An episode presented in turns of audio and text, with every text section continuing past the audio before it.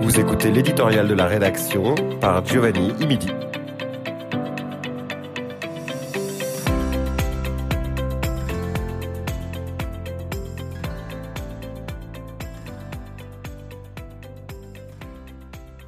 Du changement dans l'air? Le peuple a voté, le peuple a choisi. Bien que les partis politiques n'existent pas à proprement parler au territoire du Nord-Ouest, on constate tout de même l'inclinaison de certains membres de cette 20e Assemblée législative. Si les sujets abordés lors des débats et campagnes tournent principalement autour du coût de la vie, de l'éducation et de l'économie, certains et certaines de nos élus ont clairement mis en exergue le côté social et populaire de ces enjeux, mettant au centre l'individu.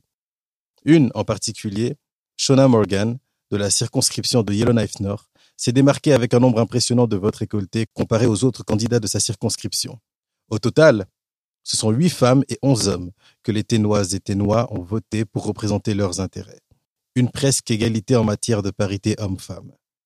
Il est également intéressant, quoique peut-être politiquement anecdotique, que les trois élus par acclamation étaient également des femmes.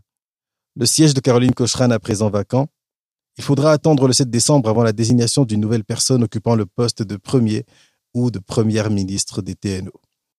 19 circonscriptions, une vingtième assemblée, de nouveaux élus, de nouvelles élus, d'anciennes élus et d'anciens élus sortants. Sont cela les indicateurs d'un renouveau, d'un vent de changement? Avec un peu de chance, il ne faudra pas attendre la durée complète du mandat de nos élus afin d'observer ou d'exiger du changement positif découlant de ce nouveau gouvernement.